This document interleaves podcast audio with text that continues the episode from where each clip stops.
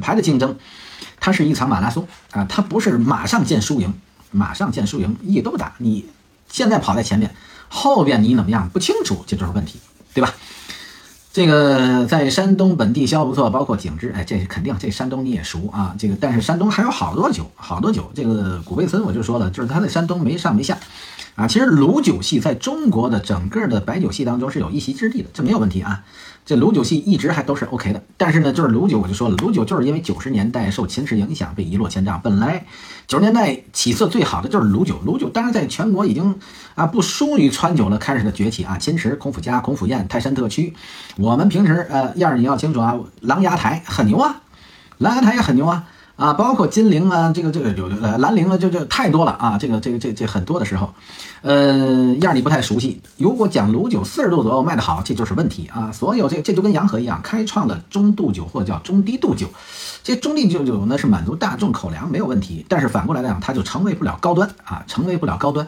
呃，所以是这这是有利有弊。其实洋河今天受痛苦于就是原则它卖四十一度、四十二度、四十三度的这个中度酒，形成了整个江苏的这种市场垄断。但是大众品牌形成很难高端，就是综合啊。我们是站在综合角度看啊，这个鲁酒如果全是四十度是有问题。其实我这个你昨天没听啊，这个现在其实我今天主体讲的是八大名酒。啊，八大名酒呢，这个前世今生啊，这个由来啊。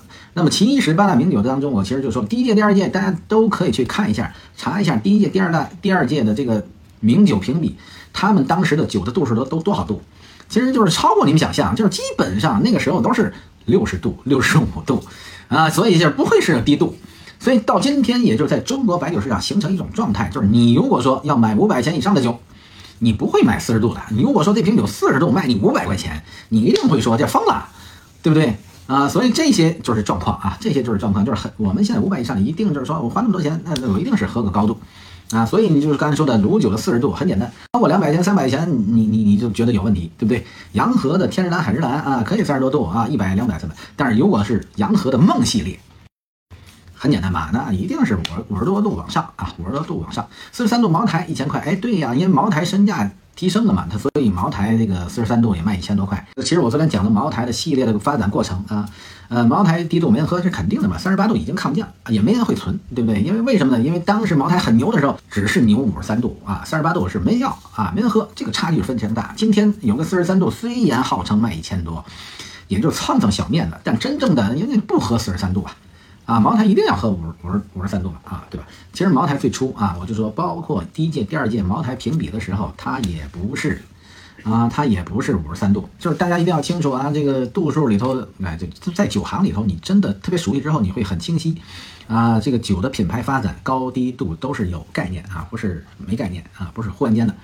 啊，感觉低度茅台都不好意思拿出来，这是肯定的吧？就是你要拿个三十八度，人家都笑话你，不是拿得出。虽然是茅台三十八度，其实其实其实换句话说，三十八度茅台跟五粮液你拿出来，就人家没人去喝嘛。人家不要说五粮液，地方一个高度酒拿出来，你人都会放弃茅台的三十八度，要喝地方的高度，对不对？本品啊，这个是，所以茅台就就是出现这样一个问题啊，出现这样一个问题啊，汾酒、青花瓷也好喝，这个没问题啊，这个这个作为清香的这个龙头代表啊，这是没有问题的啊。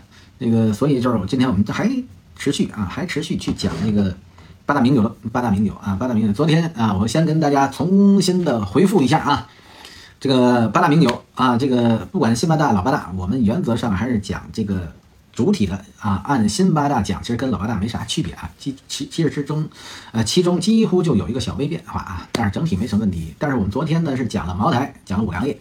啊，茅台如何如何如何，今天成就了哎辣手可热的绝对的代表的这个主流啊，代表的主流。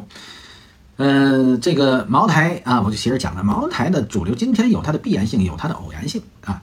茅台之所以主流，其实我就在昨天的所有的说啊，茅台是换句话说，茅台叫被逼出来的，茅台被逼出来的。大家觉得哎呦，好像自开始茅台就很牛逼，一直都，其实我就说了，不是的啊，茅台真正的牛逼，零售价格超过五两亿。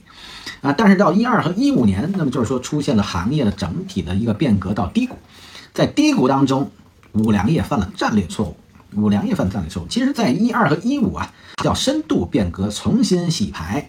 所以我讲八大名酒会讲两个时间节点是最关键啊。第一个时间节点关键在于九十年代，啊，九十年代，昨天专门讲这事儿。九十年代，因为中国的白酒，我刚才说了，讲八大名酒，其实大家一定要搞清楚，八大名酒这个其实这个词啊，稍微有点小偏差。不管是五二年、六三年，还有七九年，去一二三届的评比，到最后的八九年等等，其实我就说，真正讲中国酒发展，九十年代之后去讲，九十年代之前所有的排名、所有的过程是没有特别大的意义，好吧？啊，欢迎莫。熟悉的陌生人和青青啊，欢迎我们刘四来了。所以这个这个大家一定搞清楚，因为中国一定要强调我们之前的状况，我们是七八年才确定改革开放啊，八零年才开始有了第一批外资和合资企业。那么八零年到九零年，也是八十年代整体的八十年代啊，有八十年代的人大家要确确认清楚啊。当然你刚出生就不提啊，在八十年代工作生活的状态都很清楚一件事情，八十年代。万元户最牛，对吧？但是八十年代谁最有钱啊？那就是看什么状态，叫计划经济和市场经济。谁有计划经济的指标，按照市场经济去卖，那是最有钱的人啊，那是最直接的啊。因为所以就是说，九十年代的酒，谁都可以讲，谁都可以说，但是不具备代表性。所以我今天讲老八大、新八大，我就说了，其实都不具代表性啊，但是他们有基础。他们有基础，因为那个时候一直在讲啊，计划经济。你五十年代、六十年代计划经济酿酒，你说谁多牛谁多大不存在？为什么？因为你所有的东西指标都是政府定的啊，就是说给你多少，包括每个人购买有指标，就是你不是有钱我就可以买啊，你要凭着明确的啊，有那个指标有那个票才可以。所以我就说，九零年之前是所有的东西不确定。所以昨天一直在讲茅台、五粮液，就是单八大名酒啊。基于我就说整体的来讲，我们分析的是九零年之后，但是九零年之前，我跟大家讲，他们是有基础啊，有基础还是有基础啊，也有先天。但是那个基础说排名好，排名不好，其实意义都不大啊。因为如果按八零年之前就更没意义。八零到九零呢是计划经济、市场经济双轨制，在双轨制当中呢，九零年之前的双轨制还是计划。强于市场啊，计划强于市场啊，因为我呢算七零的人，然后在八零的时候，其实我是参加工作，所以我八零参加工作的时候呢，已经叫铁饭碗啊，就是说这个这个就不存在其他的，只要你啊被录用，那就是国企啊员工，那你就铁饭碗，一辈子就是吃喝拉撒都管了，是吧？那是那个年代啊，这是这是九零年，九零年之前啊，九零年之后，九零年之后，我们才真正的可以讲品牌、市场建设、营销、服务。因为什么？因为我再跟大家昨天已经说得很清楚了，在九零年之前是在中国大学教育里头都没有营销学，大家都现在清楚啊，专门的营销是吧？品牌建设等等等等。但是大家要清楚，九零年我们大学都没有营销啊专业啊，是九零年之后叫新兴学科才逐步开始有啊，所以我们中国最早的一代的营销啊，这个其实是九零之后。当然我是。拜访过号称中国营销的什么泰斗或什么，当然人家做理论也是有道理，也可以给很多大企业做。九零年到九五年，我们还是市场和经啊计划经济和市场经济并行，只是这个时候开始市场经济大于计划经济，政府也很明确的有意识叫政企分开啊，也很有意意识的在做政企分开的一个工作。所以到九五年往后，那就开始全面的市场经济。啊，这个其实如果说在这个跟我差不多同龄人，就是很明显啊。那个时候开始，原先的铁饭碗没有了，改成全员合同制，这是重要一环啊。今天这个词大家都不太熟了，不太听了，但这个是其实在九十年代对所有的啊，尤其城市啊，非农村啊，那么影响是巨大的啊，影响是巨大的。啊，从我刚才说的，我是一个拥有铁饭碗的人，而且我叫技术工人的人，那么就是后来就都没这些啊。后来当然我这后来还叫转干，成为干部，已经都没有意义啊，都没意义。因为过去我为为什么叫转干呢？因为我九零年就开始做业务啊，那么就是做销售，做销售，过去的销售算干部啊，这个这个不一样啊，嗯，这个这个比一线的工人要强很多啊，这就是讲很有意思的事儿啊，这这这九十年代历史，所以我们就是说讲营销，讲品牌建设，讲酒的发展。是从九零年开始讲啊，你看我又费那么大劲啊，交代这些事情，因为大家一定要熟悉历史，一定要熟悉企业，一定要熟悉这些啊专业化的东西。我就包括说了，营销学九零年之后才有，啊，中国才进入到市场化。所以你在讲之前的所有，虽然我有资格老，我有历史，我就说计划经济，你讲那个东西没有可没有代表性，啊，没有代表性。那时谁企业大，谁企业小都意义不太大。但那个时候，哎，最大的是汾酒啊，最大的是汾酒。那么当然，今天啊，我们就是先不讲分酒，我们先讲另外一个我认为很代表性的。因为昨天讲了茅台，讲了五粮液。茅台之所以牛，牛在哪里啊？它的从九零年开始，就是从八零到九零，呃，市场改革开放之后，它怎么做的？然后这个九零之后又怎么做的？面临了五粮液的强势崛起啊，中国的白酒黄金十年，五粮液一直是茅台的四倍，茅台又怎么坚持的？啊，然后又那么找到了途径，又那么重新的品牌崛起，到了二零一一一二，那么建零售价格超过五粮液，到了一五年的重新崛起，在一二一三的战略规划的，那么坚持住了战略核心，同时一五一六再次崛起，如何又带动了今天我们所知道的叫酱酒辣手可热的整个板块，那么成就了到今天茅台啊如何？明明出厂九六九幺四九九的价格体，但是还是三千啊一瓶很难买到，这就是茅台。呃，昨天交代了这个。同样，我们也讲了五粮液啊，五粮液从就是九零年啊，市场经济、计划经济如何形成了崛起，如何成为了整个酒业的行业领袖，如何带动行业的发展，如何创造了几个啊带动行业发展不同，不仅是品牌、产品、模式，那么。引领了整个行业发展，而且成功超越我们的洋酒的竞争这样一个对手，成就五粮液最高时的辉煌，叫第二名到第十二名的总和才是个五粮液。包括到了一一年又如何被茅台所超越？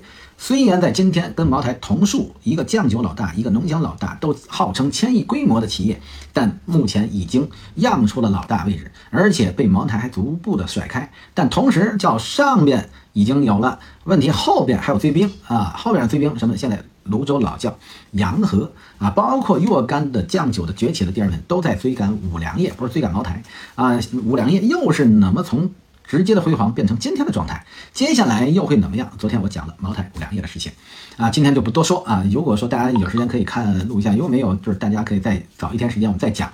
那么今天呢，我们就是说讲第三个，呃，很有代表性啊，因为在这个这个这个第三个当中呢，它有一架，因为在之前我们叫。毛五剑就是那个时代啊，中国白酒黄金时代毛五剑。但是在毛五建国当中呢，这个剑呢是昙花一现啊，曾经也辉煌，但是出现了一个偏差，在这一轮深度洗牌当中啊被没落。但是我们同样看见，在最早的四大名酒、八大名酒当中，没有一直保留在，还保留在低集团，但是中间也差点被夭折了啊，差点被夭折了。那么再度崛起，而且在近五年，随着茅台的快速崛起当中啊。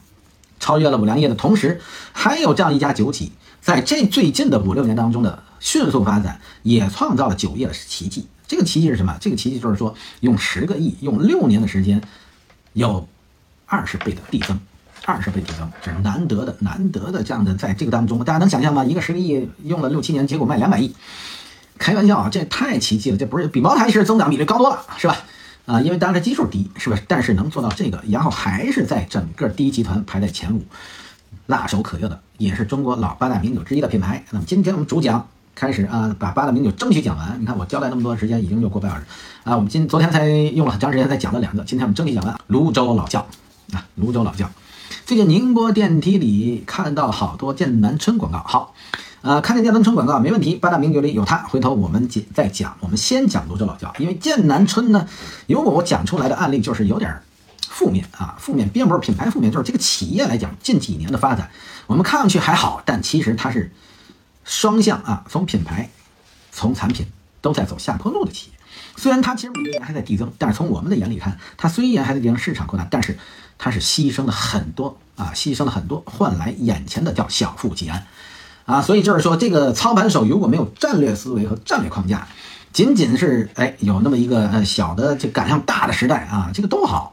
何况他基础还好，其实他如果比起这基础，他差太多了啊，差太多了。所以就是说，这个这个就是我们在酒业，就是可能跟大家眼光不一样，和大家看到的和听到的外边跟你讲的一些啊酒啊什么品牌啊，我我跟你讲的完全不一样啊。那么因为这个有故事啊，有意思啊，是站在品牌角度啊去看了整个他们的发展流程。我们看泸州老窖。为什么我要急着讲泸州老窖呢？因为泸州老窖在这个茅台和五粮液这个发展路径上啊，是截然不同的。另外出现一个状况，因为泸州老窖的根基没有问题，一直都在八大名酒里头。但是它由于出现了两个战略失误，然后又由于它重新树立了、及时调整了两个战略姿态，所以现在还在前五。但是呢，它这个变化当中，它其实费力比茅台和五粮液费力多了。啊，其实昨天跟大家总结的茅台是什么？茅台真正成功的战略叫坚持、坚持、坚持、坚持，不断的坚持，就是茅台一直不断的坚持，成就了今天，这是一个方法。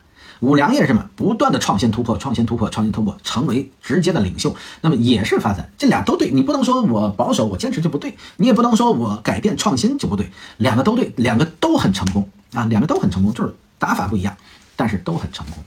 但是在这个当中呢，泸州老窖。就面临的一个问题，因为在上个阶段整个快速发展当中，我们在二零一零年之前，我们一说酒业都叫毛五建啊，就是茅台、五粮液、剑南春啊，这是形成。那么到了后半段开始，洋河和泸州直推，于是就有出现了叫毛五洋，又叫毛五卢，什么意思？就是说比剑南春好啊。所以，所以这是毛五建当中的第一个被竞争的是第三名啊，第三名。那么现在来讲，我也讲酒业最大的机会啊，还是第三名的竞争啊，第三名的竞争，哎，这个这个就很有意思啊。那我们先说泸州老窖，泸州老窖大家应该一说泸州老窖还都知道，不能说没有不知道的，对不对啊？而且泸州老窖叫浓香鼻祖啊，这个而且另外它的国窖一五七三还是辣手可热啊。为什么这么说呢？因为现在在新的这个状状态啊，就我们现在按目前的标准来说，中国酒业市场不叫毛五建了。对吧？但也不叫毛五洋，也不叫毛卤。今天我们其实标准的说法叫一酱两浓。为什么叫一酱两浓呢？就是一个是茅台酱酒啊，千亿啊，另外两个什么就是五粮液和泸州老窖。为什么这么说呢？是因为我们按照一个大单品来说的，也就是说你一个单品可以卖过一百个亿，而且你这个单品的零售价格是过一千的。大家想一想，全中国有哪几个品牌？到最终我就告诉你，只有叫一酱两浓。茅台单品过千，当然它得到三千啊，我们不能说按三千去说，我们就按现在目前的标准。然后接下来五粮液、普五啊过千，然后再有国窖一五七三，它并不仅仅是过千啊，每个酒厂都有卖过千的产品。但是我就说单品过百亿的，就是一个单品过百亿，大家很清楚啊。如果你的企业销售整体加一块一百亿，你就排在中国酒的前十了，是吧？对不对？但是单品就过百亿，而且是高端产品，那只有一酱两浓，所以我们在业内是这样称之为一酱两浓的。好吗？那所以我们就是说，既然讲完茅台，讲完五粮液，那我们现在就讲第三个的泸州老窖哈，泸州老窖。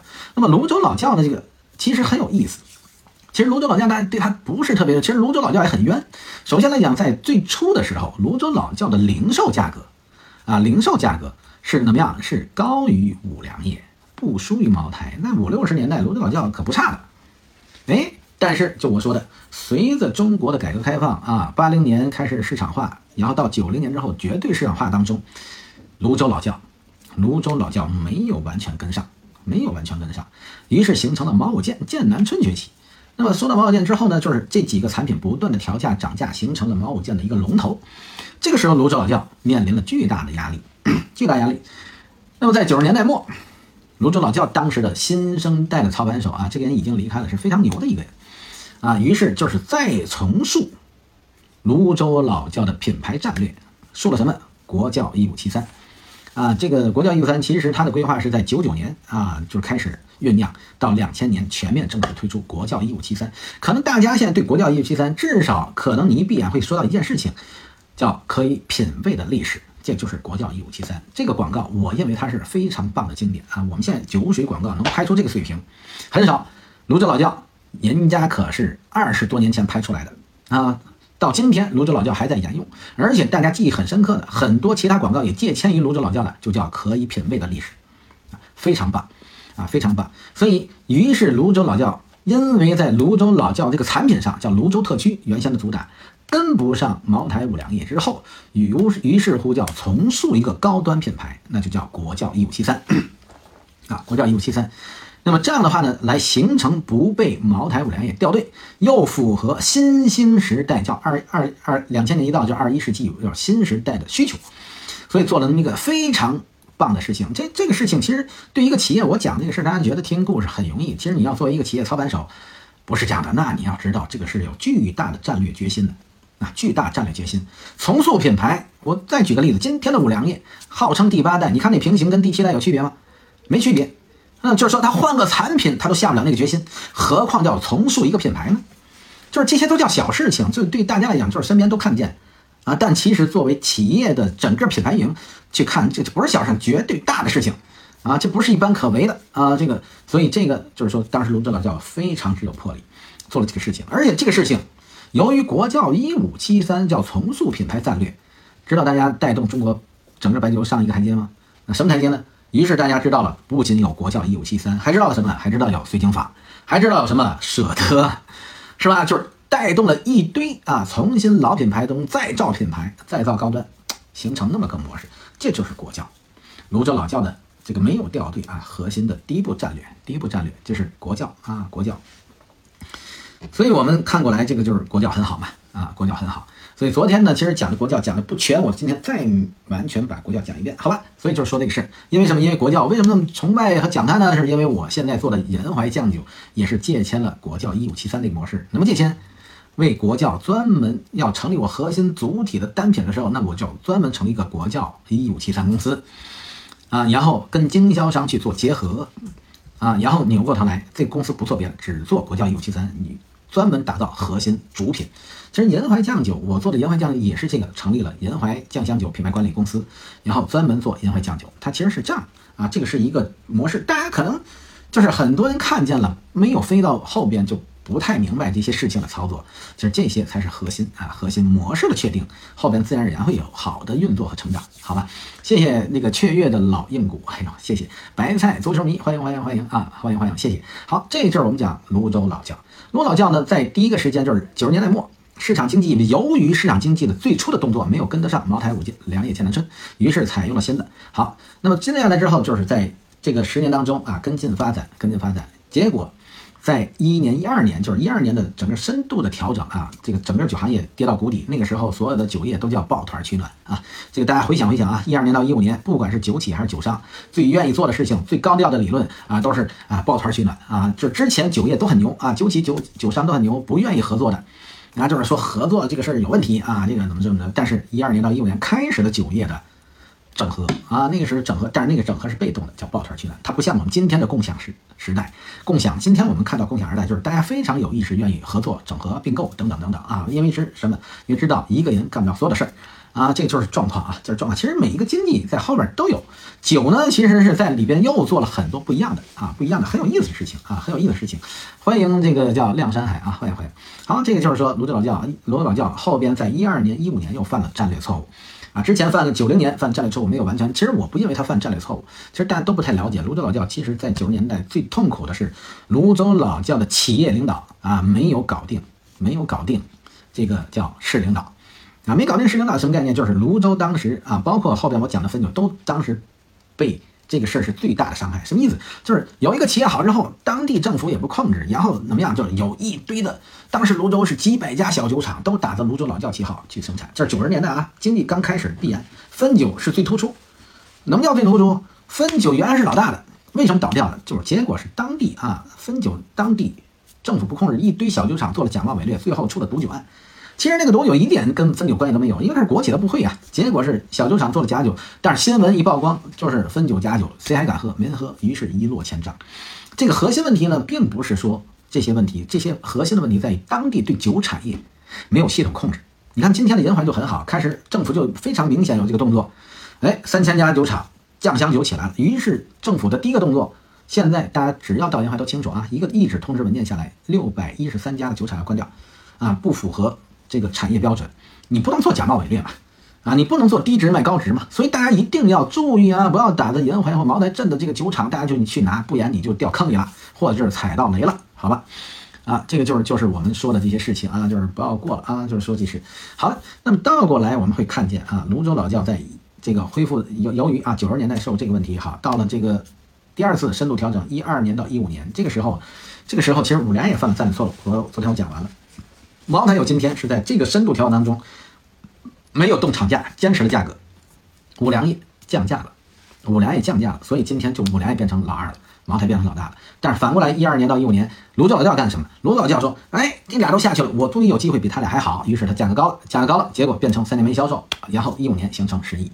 那么这个是泸州啊，泸州出了二次错误啊，但也成就了今天啊，我刚刚说的就是一五年出面。市领导出面，集团调整好，OK，有了今天的泸州老窖二十倍的递增发展啊！其实昨天讲完了，我今天再讲一遍，也是源于这些啊。好，那我们就说把泸州老窖不多说，泸州老窖未来我看好啊，这个就是这样的。好，我们接下来现在要讲的，接下来要讲的这个事儿呢，也会有意思啊。接下来有意思，这个我们讲哪个？刚才就提到了剑南春，看来讲的啊，剑南春还不在老八大名酒，但是在剑南春当中呢，这个事儿呢。我可以讲一讲啊，那就是按刚才说的标准啊，我就说讲这个，如果加加了剑南春就是酒了啊，因为在第三次有剑南春啊。好，老八的名酒里头没有剑南春啊，这个在第三次有剑南春。我们现在讲剑南春，剑南春这个酒厂很有意思，因为在那个时代它是代表性啊。欢迎九九香啊，剑南春的代表性在哪里？剑南春的代表性就是在上一个时代能跟茅台五粮液平起平坐，就叫茅五剑。大家很清楚吧？茅五剑辣手可热啊，辣手可热。但是到了在两千年，其实九十年代末两千年的时候，其实剑南春呢有一系列的动作，但是剑南春是有犹豫的啊，就是之前我不介绍啊，之前我就说九十年代之前不介绍，我们讲就是九十年代到两千年这个期间，九十年代到两千年的期间，剑南春那么做的，剑南春确实非常棒啊，那个期间的做法就是我说的市场经济起来，剑南春迅速崛起，跟着茅台变成毛五剑。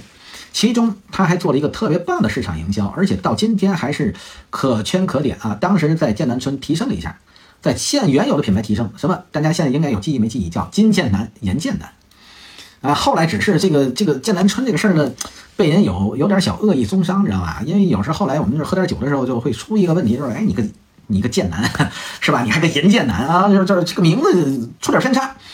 啊，这个金剑南、银剑南后来被调侃了，变成你要你说你送礼，你送个银剑南，你你说你这好意思吗？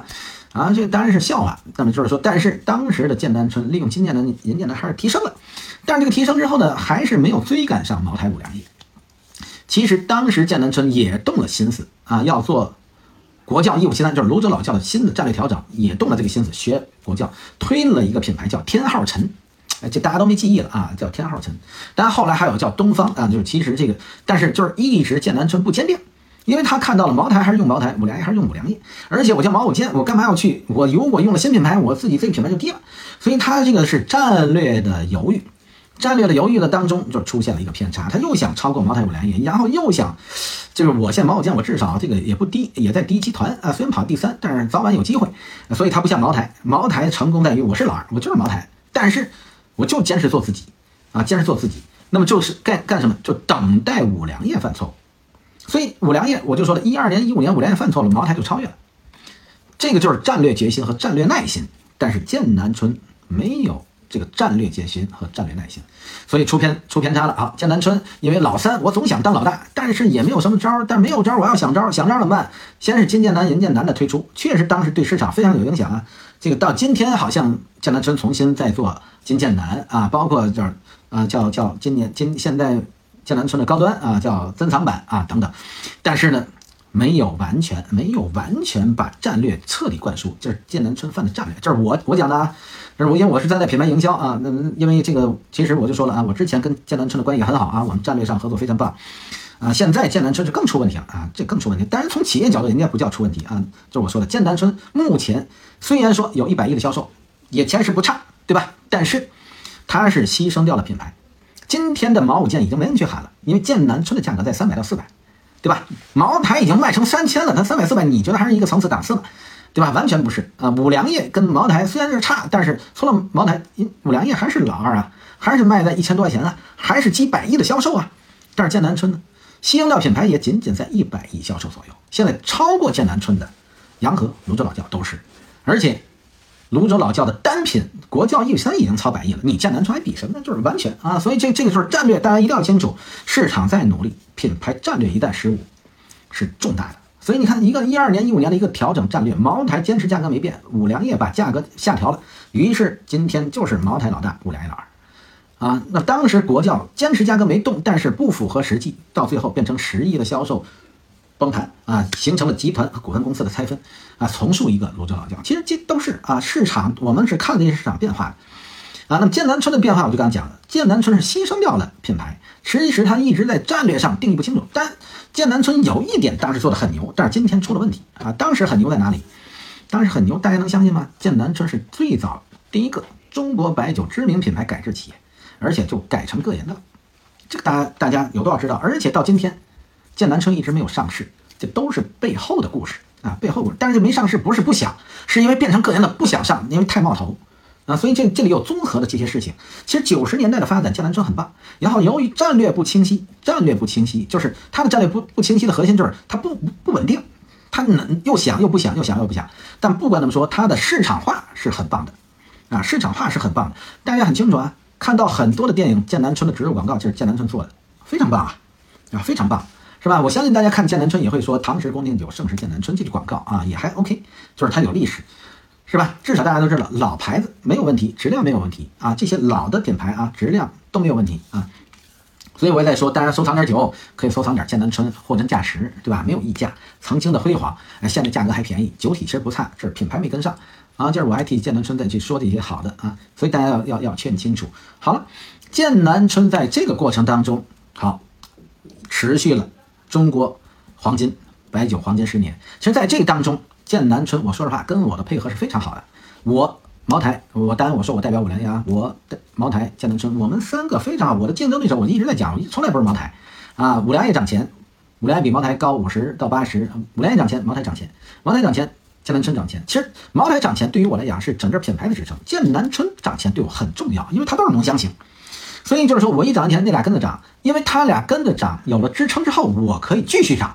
因为我我涨完了，这俩没有支撑，我再涨就也不对，懂吗？其实今天茅台不涨钱也是因为这个。就是品牌战略，我昨天一直在讲，大家讲的都是面上的怎么这怎么这啊。郭可说剑南春姓司，对呀，所以我就是，其实中国第一个最牛的就是他啊，第一个最牛的就是他，就是改制，那个时候叫改制最成功啊。当然那个时候改制成功，今天也变成了严重的后遗症啊，严重的后遗症，后遗症就是今天还没定性呢啊，还没定性呢啊，也出了一些偏差啊，还没定性。所以剑南春因为改制了姓司了，就没有去做上市啊，没有去做上市，就是低调吧啊，低调啊，就是就是，但是其实其实。嗯，怎么说呢？这个这个，我是我是非常尊重乔老爷子的啊，因为我跟乔老爷子私交也还算可以吧，因为吃过几次饭啊，我是非常认可的。因为在那个改革开放大潮当中，哪些如何，哪些如何是不确定的啊，但是他是率先走出来，走的最成功的。今天可能出了偏差，没完完全好，但是那个时候是非常啊，还是。有一个方向啊，成为一个引导性方向，引导性方向啊，这个今天我们很难去评判，因为很多时候当时它是对的，今天看可能就不对，对吧？就是很多历史是是这样的，但是在当时的环境，我们，呃，这个说的这个摩尔石头沟和哪些叫对和不对呢？所以这个很难说，但是确实啊，我非常非常尊重啊，非常非常尊重，特别好，就是我说的那一代技术这这出身的这些操盘手。都是非常棒的人啊，非常棒的人，他们都是为当地政府、为了整个一方水土做了巨大贡献。你不管他姓公姓私，他他是带动了企业发展，养活了一大堆啊啊，就是这这个有有工作的人，对不对啊？当地税收也都非常强啊。好，谢谢谢谢谢谢啊。所以这这些是过程啊。我们讲这些，其实我们分析这些品牌的成长呢，我们就是说避免后边嘛，我们如何找到更好的品牌。所以剑南春啊，就是我说了，在这个二零黄金的时间啊，两千年到二二零一零年。就是也跟上了，也跟上了，那么一跟上了上半段，下半段有偏差。就是我说的，它战略，战略在战略行为上，就品牌战略上没有完全确定。他又想再造一个品牌超越五粮液和茅台，他又想坚持剑南春，啊，又想坚持剑南春，所以这是他的这个十年啊，一直没有形成特别特别好的一个状态。其实他当时有一度还是比较认同老三的位置啊，那么就是跟进啊，其实这个很好，结果啊出偏差，出偏差到后边。就战略更变了啊，后边战略更变了。后边战略变是什么？如果做建南村里也很清楚，后边最核心的变是操盘手变了啊。老乔不干了，老乔不是不干，老乔变顾问，新生代小乔出现啊，一个国外留学的啊，完全西方的理论、西方的东西，而且这个其实啊很不符合中国的叫酒业潜规则啊，这个这个不能说叫六亲不认啊，也差不太多啊，就是完全西方的利益最大化。啊，然后还有市场扁平化啊，还有一堆的这些东西，但忽略一点，酒业是讲感情的，酒业是讲口碑的。但是呢，现在看去，人家孩子也没错啊，因为他牺牲的品牌还有一百亿的销售啊，从企业赚钱角度也对。但是我们其实很可惜啊，很可惜，因为剑南春现在已经。在十名左右啊，而且未来我们也不是特别看好，加上现在就是说后病又出来了，我们就说了后病又出来，所以这里头还是有很多的问题。那么好的一个品牌啊，出现这些问题，其实其实很多企业都是出现在交接班啊，交接班的状态。那么就是因为我只接触了一次，那我就不再接触，因为这个这个已经就是不是一一类人嘛，就是没法沟通啊，所以就是这就是剑南春，这就是剑南春战略失误，就是新生品牌就定位大众。所以它不算高端，那么也就这个也不能说人家错，我就说了啊，人家还有百亿，但是我们认为是叫吃老本啊，吃老本，其实叫透支啊，透支，嗯，这个这个很正常，很正常，我就说了不为错啊，每个人的不一样，但至少从我们站在品牌角度，就是它可以有更好的成就，更好的成就没有去做。啊，然后就是新城今天，但剑南春目前来讲，大家可以看得到啊，我认为它已经不是全国品牌了，虽然全国知名度都有，但是在很多的区域啊已经出问题。就是剑南春在很剑南春有一百亿，但是你说在哪个地方剑南春就是老大没有了，啊，这个没有了，这就是问题，因为它那个价格带在很多的地方都不是老大，但是有一定销售，因为它是全国性品牌，啊，这没有问题。但是再往下，可能就会面临更难啊，面临更难，这是这是剑南春啊，但是它也涉及后边它，但是它现在又很难，因为它上层顶层设计出问题了，所以它未来的变化变数最大可能是在这儿，就是顶层设计如果明朗了，那么可能啊，可能就是还是可以的，还是可以的啊。好，我们现在接下来我们我们再说我们八大名酒当中，哈，我们讲。一直也存在，一直很稳稳定啊，一直存在，一直很稳定。好，谢谢郭可的认可啊，一直很存在，一直很稳定。而且呢，你它是老八大名酒，但扭过头来呢，它这个一直呢，又是一个地方。你说的地方吧，它在个别地方还保持，但是保持的又不是很好啊，所以大家又都很知道，又都很不知道一个品牌啊，这也是一个另类啊。就是除了这个茅台、五粮液这个样板之后，其实我们哎说对了，古井贡，古井贡啊，这古井贡这个这个这个这个酒也很有意思，是吧？就是你一说完了，一定提它啊。然后你一说，很多人还喝过，但是你说那个一定只喝古井的，除了安徽，也没。哎，这就是广东卖不错，浙江卖不错，安徽本土绝对老大位置没丢。哎，这个很好，而且几轮变化还都是这个状态，就是保留了这个状态。我我其实对这个也很认可，我一直在强调啊，所有的酒品牌竞争是一场马拉松式的竞争，这个不要过于急。我就说茅台。老二那么多年，一七年才超过五粮液，真正成为老大啊！那么多年，多少年？就从开始一直到现在，是吧？就是进入市场经济之后，就是一直蛰伏了那么多年啊！就是这个，这个就是，所以古井我们需要它一样的啊！谢谢谢谢谢谢微员啊！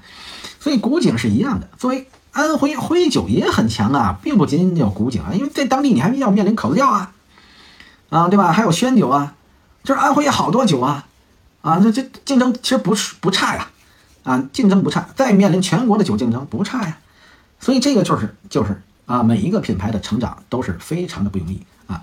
这个别别别，这个就行业后的唯一，我想别别别别别别提唯一，唯一就容易出问题啊。没有没有，这个这个也不知道你雀跃老硬骨你是哪年进入行业的啊？我这个这个这个其实我也算新兵，也算老兵啊。对于这个营销上来讲，可能算是个老兵，但是对于这个整个酒业来讲，其实。我我还算是新人，所以大家现在还还还在喊嘛，少帅啊，其实都不少啊，但但还是这个，但是我乐意说我年轻，是吧？啊，虽然在这行二三十年的这这样一个状态啊，但是还是喜欢是这样的。好，感谢感谢认可啊，这个我们继续说古井。哎，你看古井这个状态呢，其实古井对于我来讲也算是一个谜，为什么？因为我跟古井呢接触不多啊，接触不多。其实我因为我做五粮液，我是管全国。对吧？那么我呢，其实跟很多的地方品牌的沟通是源于我的区域市场的竞争，啊，区域的市场竞争。因为因为对于我来讲，古井还形不成，啊，跟我形成全国竞争。第一，价格大家不对等，对吧？第二，市场就是全国市场就更不对等，因为我的普及率就是五粮液当时那是辣手可热嘛。你想，它都是茅台的两倍，那那就是没有什么对手，是吧？我只有说我到了安徽，或者是它所触达到的浙江和广东。啊，那我们可能其实，但古井在东三省，包括华北也有部分销售啊，也有部分销售，但只是没有说那么强嘛。我们刚刚说那么强，到今天在浙江的温州，古井还是非常大的量啊，非常大的量啊，所以这个可能大家都不太熟，你知道吧？就是，但对于我来讲，就是说我可能会面临这个，就是到了区域市场，哎，这个还可以。啊，市场营销，市场呢面临就是区域性品牌的这种竞争啊，而且我们其实某种程度对区域品牌也极其重视啊，极其重视。因为五粮液的原先是一个立体性的品牌竞争，但后来因为我只管高端啊，只管五粮液，那么就是就有一些这个啊没完全跟进的偏差啊，那么就是说这个。但是到来就说古井，哎，古井有意思在是几个地方啊，就是古井贡酒呢，它其实也在跟进，也在学习，就是它没有在第一集团，但是它在第二集团里头，在第二集团里头，古井。就我刚刚说的，在第二集团里头，古井也保持了它基础的风格。在第二集团里头，它很像茅台。第二集团其实代表人物是谁？洋河。所以呢，古井很像第一集团的茅台，洋河很像原先第一集团的五粮液。这是品牌，这是品牌。我我跟大家讲，为什么讲啊？这个这个会有意思。你看古井，我首先说，你看古井的所有的概念，古井跟着茅台做年份，啊，也跟着做原浆。啊，这都是古井在做一些啊，就是贴近于市场啊，贴近，但是它一直保留了古井的主体，不完全去变动啊，不完全变动，而且就是说哪些有热点，它就跟进，它不冒进，它不冒进，但它一直是跟进啊，比较稳扎稳打做市场啊，这是古井。古井的另外一个来讲，古井因为因为这是古井，呃，我我我换句话说，我到安徽没有完全的去沉用啊，因为古井也是变化了好几件事儿啊，古井也换了几任领导，曾曾经也出过几个问题啊，这个有什么说什么，呃，我也接触过曾经一个他的一个领导啊，这个就是担他的老大，但是这个老大呢，这个也在古井，也就是两年时间吧，一个政府官员过渡就要走了，但是这个官员很棒啊，就我我们当时一个行业协会大家在一块儿。啊，这个换句话就叫有点像八大名酒啊，这个最牛的这个在一块聚餐啊，但是他能主动站起来拿着古井，啊，拿着古井过去给人家倒酒，然后扭过头头来是什么倒酒？不是过去直接卖古井，啊，他他是过去之后就是你是哪酒厂的，他给自己把自己酒倒上，就是倒茅台，他是倒茅台，但是他说我喝您茅台，您也尝我们古井好不好？哎，多棒的呀！我我是五粮液过来，哈，五粮液可以您尝我过，那你觉得你你你会不喝吗？按正常，原先我们就是各酒厂都喝各自的，对不对？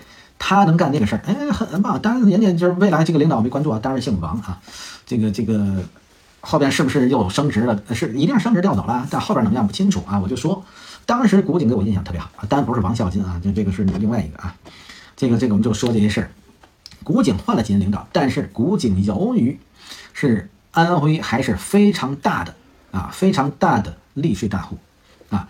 利税大户，也就是说，政府对他的重视度还是非常高的，而且在综合方向的政策倾斜也非常高的，同时对他的人员干预啊，就是还是少的，就是领导是我派，但是领导找你来给予很多政策支撑，而不是再说你只是傀儡我听我不是，非常的也保持了市场化，保持了市场。所以你今天大家再看古井啊，古井的整个一古井的这种系列的状态的推动，它一直没有去变化，它一直没有变化，而且保留一直保留古井的风格啊，古井的风格。啊，是是，这个这个就是，所以古井贡呢，就是一直我就觉得它是一个未来还是很有期许的一个品牌，啊，我对它也是很认可啊，未来很有期许的一个品牌，啊，就我就说了，它非常像第一集团的茅台，啊，第一集团的茅台未来也可能会有很好发展，好吗？倒过来，好，我们讲完古井，就是不多讲，因为确实它不是全国性代表啊，所以我们就是一带而过的，就是，但是我我我是给予肯定啊，好了，那么接下来我们再讲是谁，就是刚刚我提到的。就是在第二集团啊，虽然叫毛五羊，但是现在我们还是认为它不是第一集团啊。我们讲第二集团的代表人物是谁？洋河，也是老八大名酒，也是老八大名酒，好吧？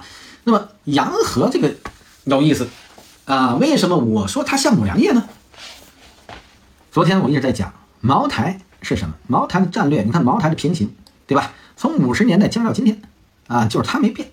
然后它一直茅台，它就是浓香占据中国百分之七十的份额，他还做浓香，哎，他还做酱香。浓香七十份额，他也做酱香，啊，然后他就一直没有去做创新和改变，他只是做坚持自己，啊，所以这就是茅台的成功。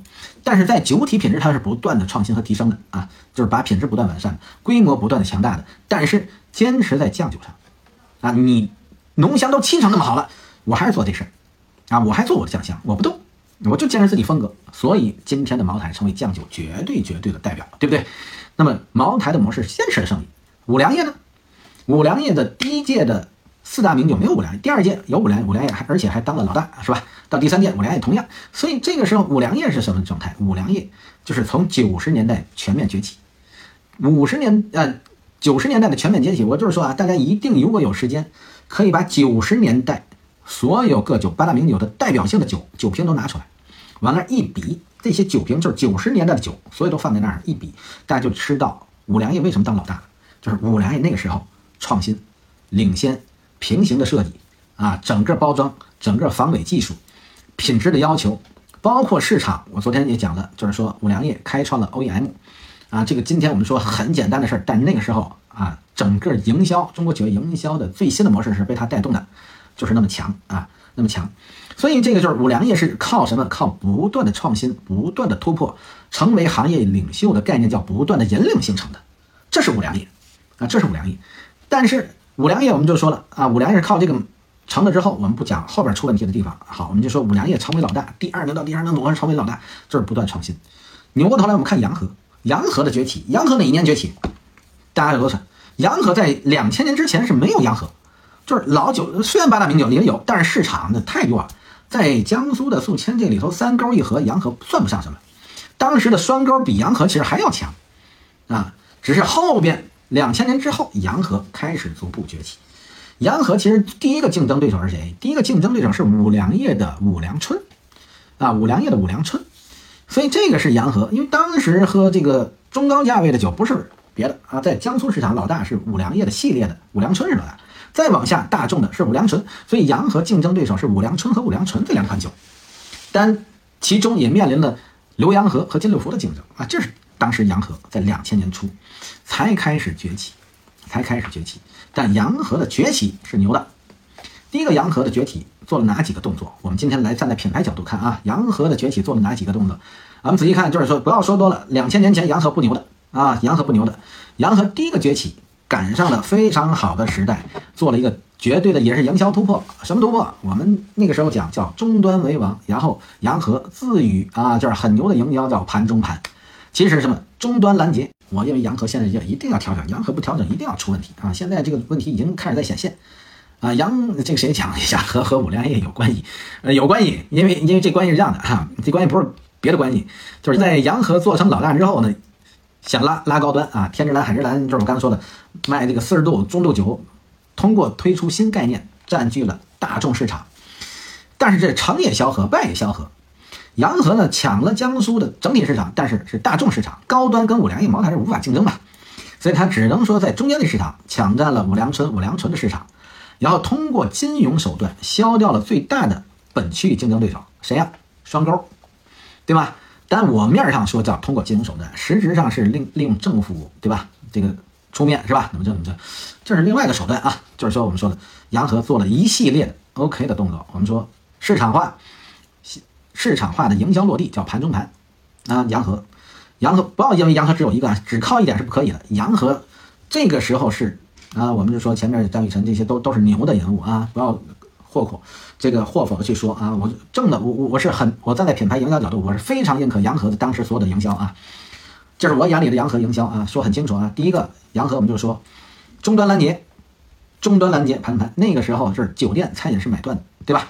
洋河全面终端的买断，然后形成终端拦截屏蔽，把这个全国品牌和其他竞争对手拦截，就是出钱干的这个事儿。啊，这是很牛的事儿啊，很牛的事儿。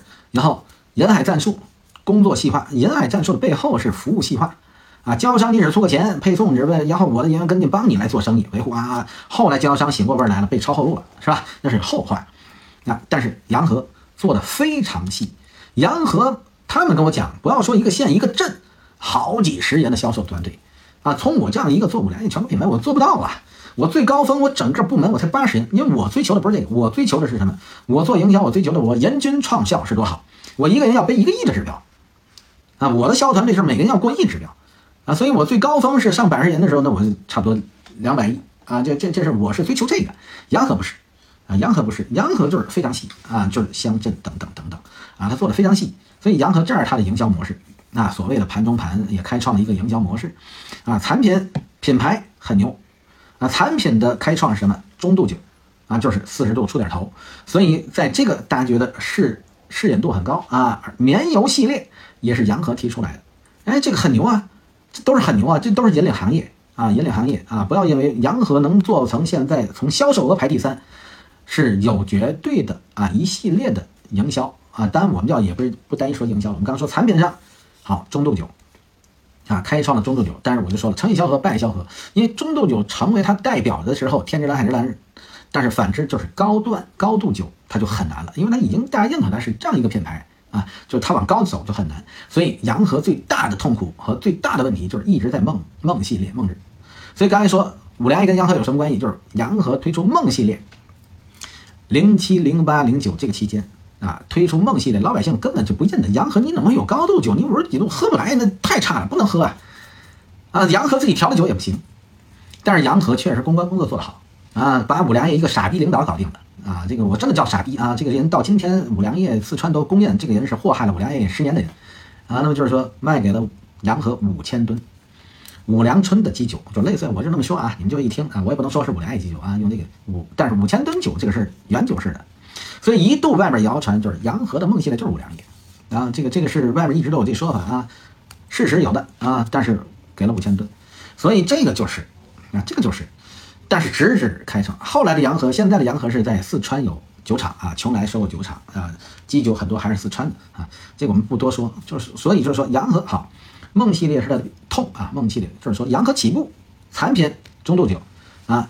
然后扭过头来，我们就说它的品牌形象也非常之棒啊，品牌形象非非常的。品牌形象什么？就是我一直很认可啊，蓝色经典。那蓝色经典就是说蓝色，其实别人现在在做蓝色，很像给洋河做的。为什么？就是洋河把它占据了啊。蓝色经典这个是洋河，蓝色本身在这个颜色当中，蓝色就代表了叫梦想啊，所以它叫后边要推梦系列啊。这个这个必然这是一整套的品牌策划，是非常棒的，非常顶尖的。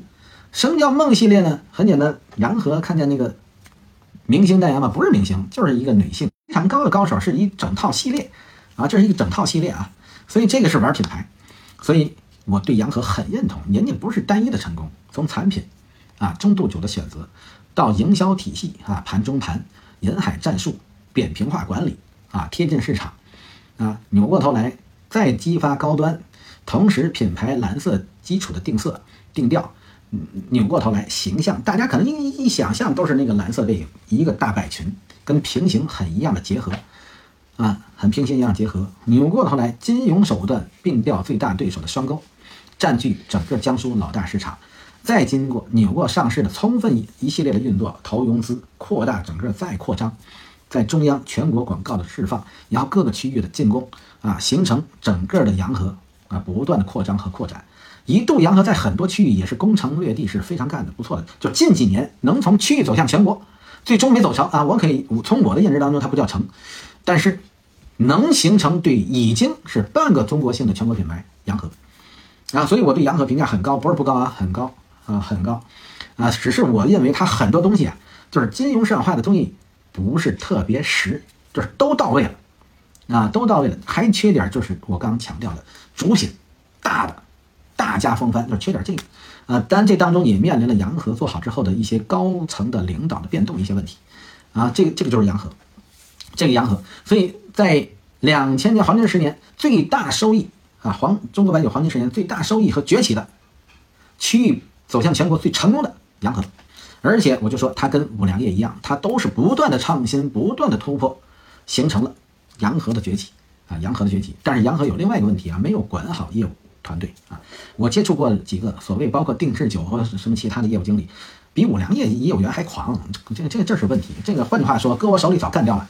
这个是阻碍整个它后期发展的问题啊。这个但是，嗯，因为人多一定是要管理精细化啊。这是洋河后边还有很多弊病出现的问题。但是当时的洋河同样，我就曾经说过，我接待过洋河的一个书记啊，就是洋河。当然我是在在天津已经离开过两业了啊，就是之前也讲这个事，但是我就说洋河之所以成功是这些领导特别特别棒啊，特别特别棒，年龄也不小，又从海外回来，飞机落地二十小时的飞机还没倒时差，晚上一块喝酒，带头挨个敬，所以这都是酒酒行的老规矩啊，所以洋河我还是非常认同啊，这些领导层，包括市场和品牌化的运作，包括整个一系列啊，它算是二线里头最成功，但是我认为它的模式更接近五粮液，是开创型的啊，是创新型的，这个就是我讲的。洋河啊，讲的洋河，好吧，这个这个就是这些事情啊，这个好，我看这个后边还有几个问题，这个呃，讲讲泸州老窖的直营模式。泸州老窖我刚才已经讲过了，现在讲它直营，泸州也现在不叫直营，泸州现在的营销模式有点小偏差的核心问题是这个这个，我个人意见啊，我觉得他最近有点问题，他在学这个茅台、五粮液去经销商化，我给我有的有有这个潜意识的这个状况。啊，所以就是如同你说直营，就是包括他营销又有点像洋河啊，很扁平化啊，他的队伍也很强大，所以这个里头我对这些我我还是有有有些不同意见啊，不同意见，但是也不便于多说，但是从整体我是看好他的，啊，所以你说这个直营嘛，不是说泸州老窖，就是所有大的品牌酒厂都面临一些直营啊，互联网啊，啊，直接终端的啊，这个方方面面啊，就这些啊，那个双沟就不提了，是因为双沟的事儿，说实话，双沟是怎么说呢？因为双沟后边后边双沟的董事长。啊，这个包括后边双沟的销售，那么就是说被并完之后，董事长也离开，啊，跟我也有过交集，我们一块打过高尔夫，啊，我们有过一些交流，啊，那么也不多说，因为因为我刚才说了，有些是这个叫叫省里的行为，是吧？那我们就也不多议了啊。双沟呢，其实我觉得，嗯，可惜了，它其实可以用另外一个方式多品牌战略。你看，这个茅台收了完喜酒，那你觉得喜酒怎么样？对吧？这个这个就是也是一个战略。啊，这是洋河，这这就是一个问题，但是它这个面临了一个偏差，因为因为茅台收喜酒很简单，是大和小的关系，但是洋河收双沟呢，明显不是大和小，而且当时双沟不差于洋河，所以未来摆平这个事儿嘛，就涉及到另外一方面原因，所以它不能用，用了人家未来以谁当老大啊？所以，但是茅台和西酒就不存在，对不对？谁当老大，那永远是茅台老大，对不对？所以这里头，嗯，就还是洋河之所以到现在啊，就没有没有绝对的形成，它形成了第二集团的领头，但没有绝对形成。第一集团啊，就是还是有胸怀和这个方方面面的品牌高度问题啊，就是我我的说法啊。郭可回头改天私聊，对的啊，就是咱咱只讲公开啊，只讲公开面上的事啊，讲公开面。我我讲的都是段子和故事啊，这个当然是我眼里的，我眼里的啊，不涉及其他啊，这个不要过多的游合啊。我是站在品牌角度讲啊，这个我又不涉及人为，也不涉及其他的啊，大家不要过于的游合，好不好啊？谢谢谢谢谢谢。好，我们继续讲八大名酒的其他。因为还有代表性，这里其实还有一个酒是一定要讲的，不讲是对不起大伙儿的。这个怎么说呢？这个就是现在我特别也很想讲，但是某种程度我也叫熟和不是特别熟。嗯，品牌大家都熟啊，酒厂有过部分接触啊，就没有全面接触。但是我很想有时间的接触。这个老烟母说，这个私下排队，在我好好都可以讲西凤，没没没，这个西凤还轮不上啊，因为这个我一定，因为他也是绝对的，可以是老大，也是领军，也是有代表。而而且我现在很也很认同，为什么？因为我一直在认为，因为我现在也叫二次创业啊，就是再创业成功是不容易的。这是我偶像，人家再创业成功了啊！知道再创业成功是谁吗？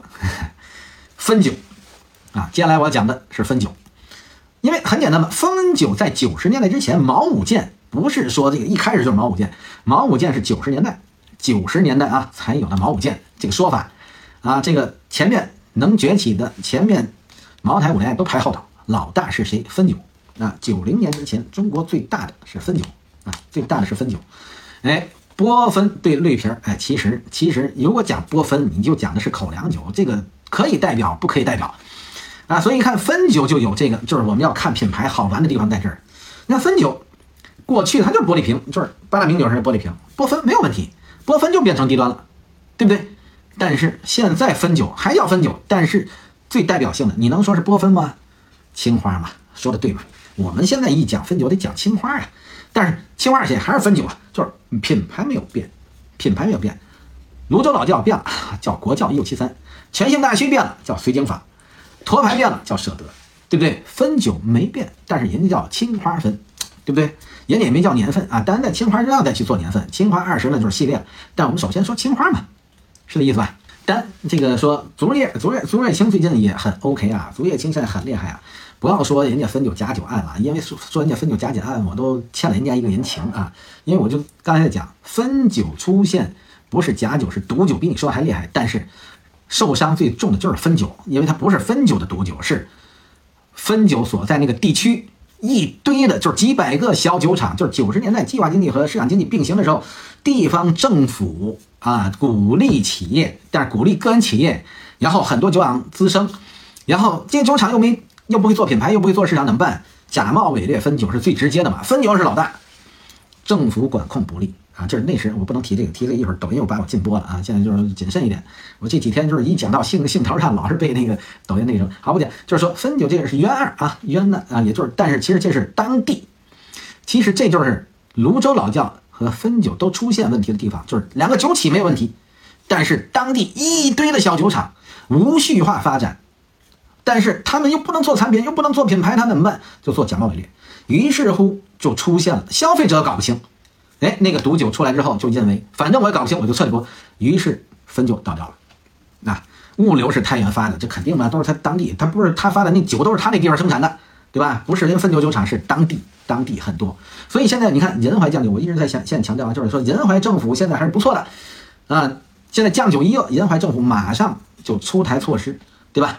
就是。三千家酒厂，现在先干掉六百家，就这这个力度很大，百分之二十啊啊，还是第一刀，后边会不会更别的？肯定吧，是不是这意思？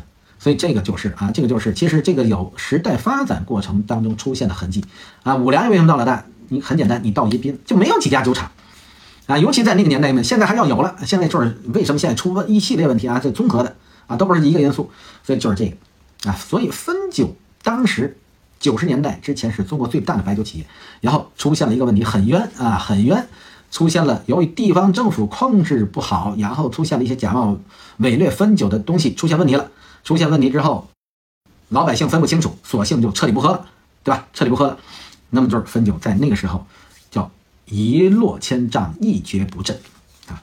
那么而且其实持续有点长啊，持续的有长，也就是说九十年代出现完之后，九十年代汾酒就没再没再那么崛起，之之后就基本上还叫吃一些老本儿啊。虽然做了面上解释，但是在营销、在市场、在品牌、在产品上没什么动作。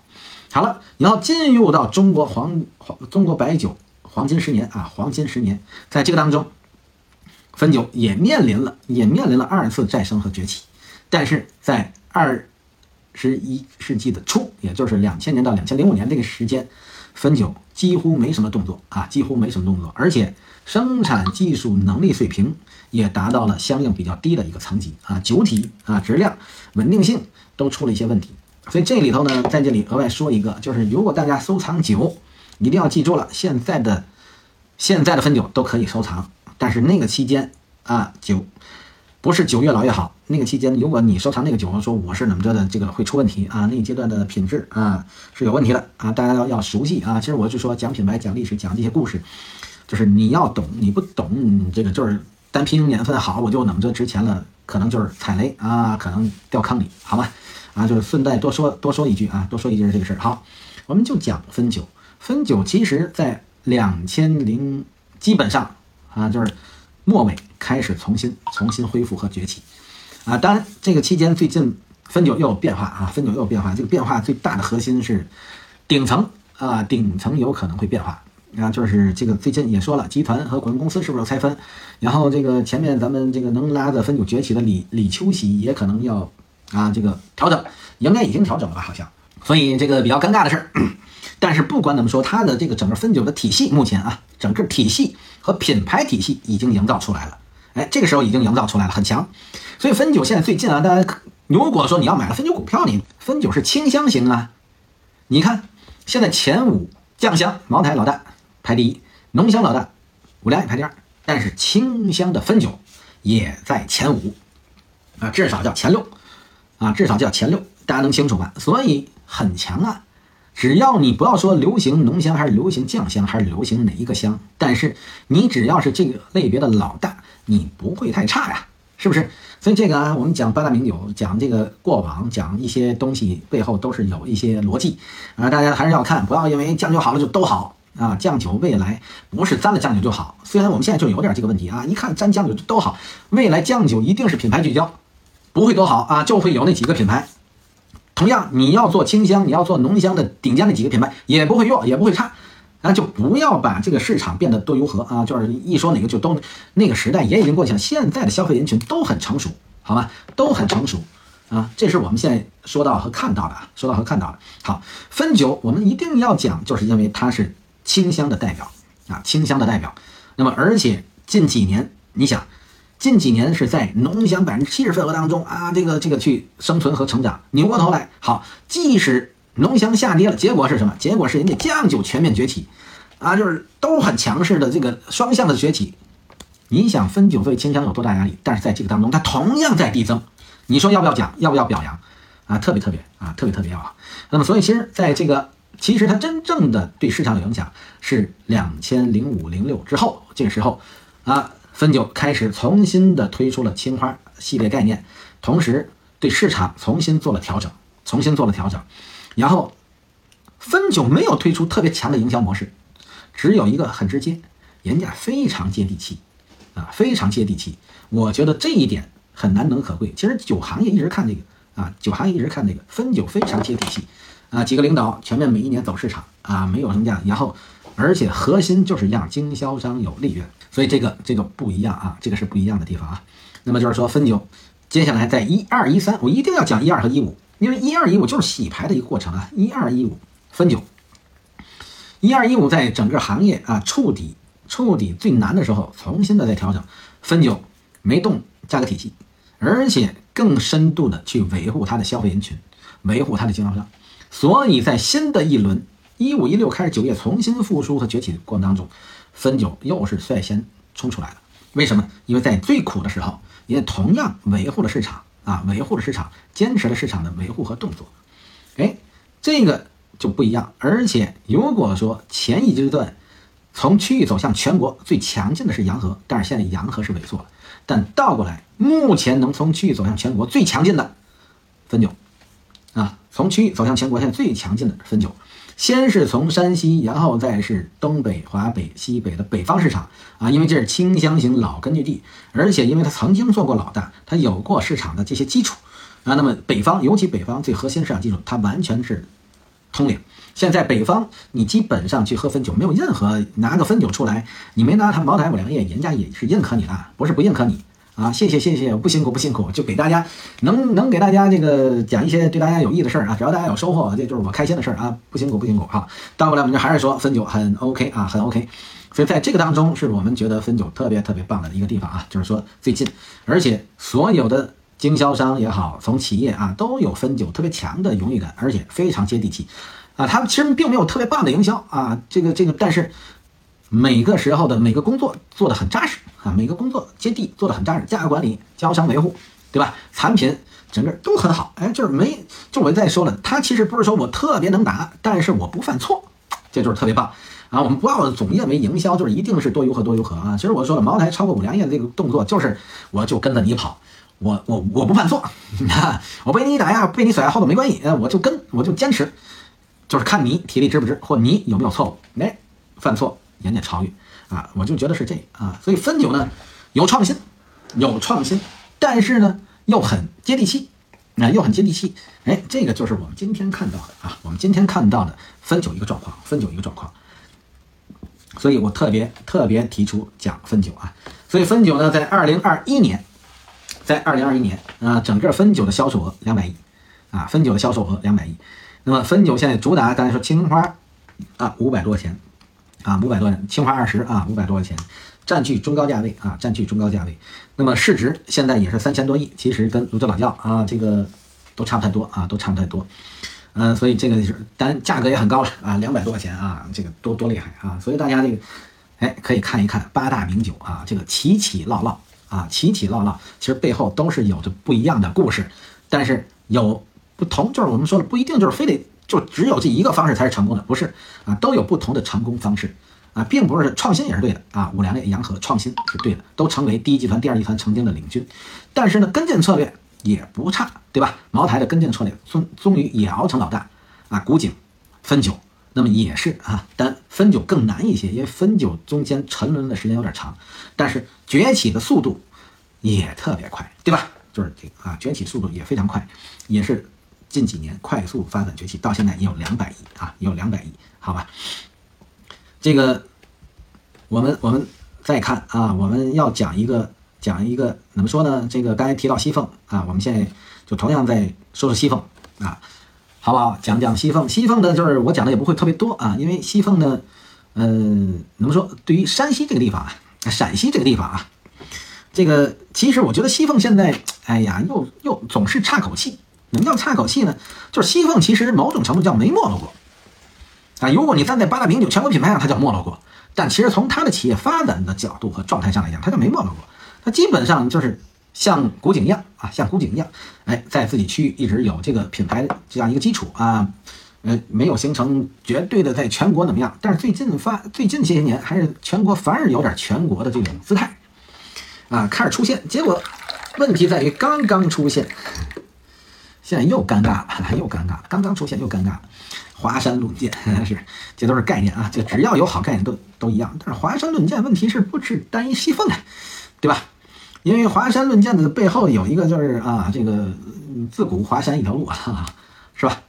能能不能去面对和看待啊？其实西凤，我们首先说西凤，确定一件事情，因为西凤呢，它是一个同样跟茅台比较有特色，而且叫坚持了自己的。香型特色，哎，这个不一样啊，这个不一样。嗯，因为不管怎么说，古井它也算浓香，是吧？就是说，当然也也为了就是说保持自己一个。但是这个西凤呢，它就强调了自己的这个凤香啊，自己的凤香。那么在这个当中，西凤首先坚持了自己的一个特点，特点。但是西凤为什么没有像汾酒这样一个状态出来呢？就是西凤呢就没有形成一个所谓青花瓷的升级啊，青花瓷的升级也没有说像。洋河的叫梦系列的升级，虽然它推了几个，但是这几个高端呢都没有形成绝对。这个形成也是叫所谓的跟进了什么二零啊、年份啊、多少啊这些，但是这种跟进的东西，而不是自己完全形成的东西，它就偏差。你看，我们就说说了，汾酒叫青花瓷，就跟以前完全不一样，而且平行形象设计，除了名称啊，所有的风格概念都是不一样。啊，又符合现在的一个时代啊，它至少就是说用这个青花瓷啊，这种瓷的感觉，那么形成这种状态啊，这这个这个是啊，这个就是，但是西凤呢就没有自己独有的东西形成特点，所以就是说它虽然现在就是市场营销不错啊，市场营销的不错，接地气，包括一些个散转腾挪做的也不错，再加上陕西啊，现在陕西在西部，尤其西安啊，这个成为整个西部的龙头啊，就是单我们就说。西南部的龙头是成都，那我们不讲那是川酒啊，但是同样的西北啊，西北的龙头一定是西安为主体啊，西安为主体。那么有那么一个庞大市场，就是受它影响，而且再加上最近啊，最近这一阶段，就是秦文化啊，秦文化是炙手可热啊，秦文化是稳。什么问题呢？因为大家都很清楚啊，最今年度啊，去年和今年度最流行的这个收视率最高的电视剧是什么？大秦帝国啊。大秦帝国里头当中明确，其实不断在讲的是什么？秦酒，秦酒是什么？西凤，最具代表啊，西凤。所以我就觉得这个那么好一个时机，他没有抓住啊，他没有抓住，这是他的问题。我们同样之前说他是老八大名酒，也没差，但是在之前黄金十年也没差，但是都不是特别好，就是时代来了，谁都挡不住，日子都比以前好过。但好到哪儿？没，他没有像洋河啊，也没有像汾酒。那么整体的这样学习，它反而跟古井接近，跟古井接近。但是呢，它跟古井又不太一样在哪里？古井人家还是能卖到广东，就是一些泛的地方，能卖到浙江。但是，当然那个古井也算江南，安徽也算江南啊。这个，但是它的西风还是在西北啊，西北也是这个基础形成。然后呢，也是几度的啊顶层设计的不断变化啊。但是这个整体在品牌上，我们从品牌上看啊，从这整体系上看，就是西凤。还是没完全走出区域啊，没完全走出区域，同时在品牌上没有突破原有，又没有形成绝对核心的东西坚实。大家说西方是什么？除了那个图形啊，那个凤，剩下就没做出东西。反过来讲，我觉得它丢掉特别多的一个地方。你看泸州老窖的国窖里头专门有一个敦煌，大家知道吧？人家还做了他妈十个亿八个亿的，就是就是这样一个销售。他守着那么好的，你看那个凤凰的文化是吧？守着敦煌，守着大秦这样一个背书。而且现在目前在全国那么炙手可热的时间节点，他没有利用好，虽然也不错，最近不错，也在崛起。一说西凤，大家也能着，但是还是出问题啊，还是做的不够，不够。这个不够呢，多方面啊，既有顶层设计啊，又有产品设计，有品牌宣传推广方式，又有它整个服务市场接地气这一系列东西啊。我们看到西凤，啊，比别的强啊，就是八大名也没丢，因为资历够老啊。那么就是说在方面面也还可以。但是，如果说形成未来突出啊，像汾酒啊，那么就是说那么强，包括跟古井对比起来，我认为它都还是弱了不少，弱了不少啊。所以我们就说这是西凤，所以我们就是说不多讲，因为它特色和亮点啊都不是特别多。但二一年它的销售也是八十亿啊，二一年的销售八十亿。那么这个，但它还没有完全上市，还在辅导期啊。但是估计现在可能够呛了，因为它又出现这个顶层变动啊，顶层变动啊。然后它的这个包括它的产品销售啊，还因为靠西北，所以整个高端也没有拉起来啊，也没有拉起来。所以这个还是综合有很多问题啊。这个我们希望它早日能上市啊，早日能上市。这样的话呢，可能会对它来讲添个翅膀，可能飞得更快，是吧？啊，那么这就是我们是看到的哈，看到的。所以这就是西凤。那么我们在这个当中呢，再讲一个啊，今天时间也也差不太多，因为今今天穿插了一个那个什么，所以就有点耽误了啊，穿插了一个这个什么，穿插了一个剑南春啊，穿插了一个剑南春呢就耽误了。其实我我我印象哦好，这里呢中间穿插一个什么呢？穿插一个要讲的八大名酒的两届啊都有啊，新老都有的，其实叫全新大区啊，全新大区。我讲全大区，可能大家就不爱听。现在全新大区看不见了，对不对？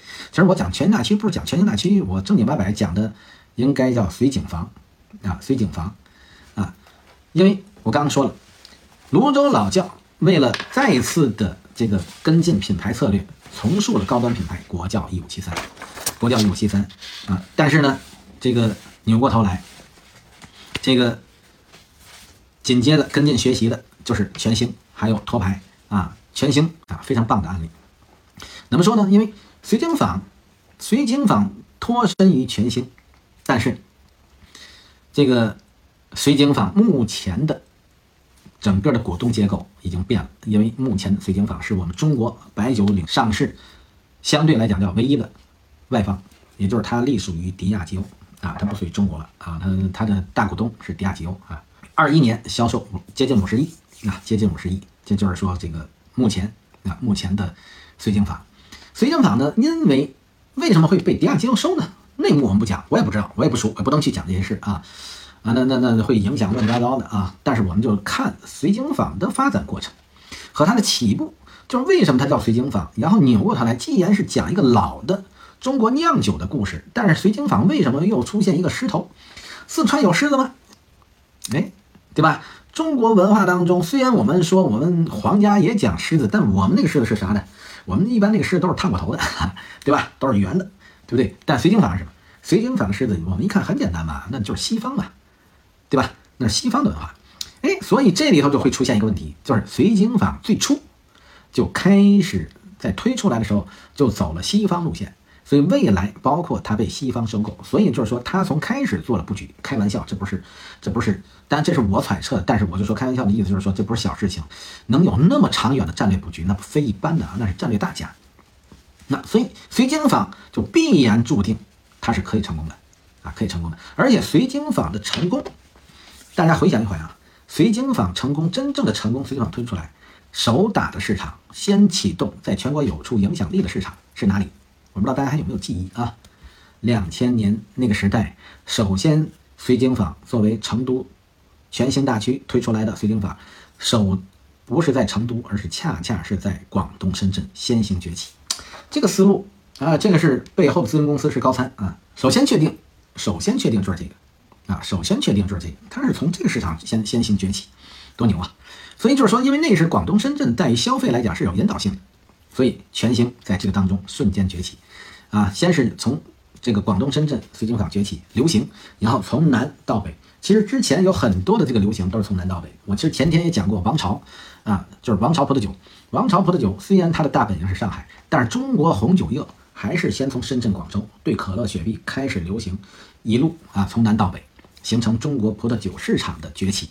啊，这是过程，大家都可以稍微的有点这个事儿先聊啊，跟一些酒行酒商聊这个聊这些事儿都是这样的。哎，这就是绥靖坊。绥靖坊从最初国际化团队、形象产品设计，到今天的绥靖坊八角井的这种设计风格、产品设计非常棒，而且整体的设计也是具国际时尚性。就大家可以看啊，大家可以看产品，我一直在强调产品很重要啊，一直在强调产品很重要，这是核心，好吗？好，从这个上头我们会看到绥靖坊从从好，紧接着。接下来就是同样进入到同样进入到怎么样资本领域，然后整体运作绥靖坊上市，啊，绥靖坊上市，中国上市酒业啊，这个九十年代我可以告诉大家能上市那都是安排掉的，好了，这是其一，其二来讲就是说利税大户啊，政府扶持这都是，所以这个时候就是绥靖坊充分利用这个事插上了金融市场快速发展崛起，这种运作。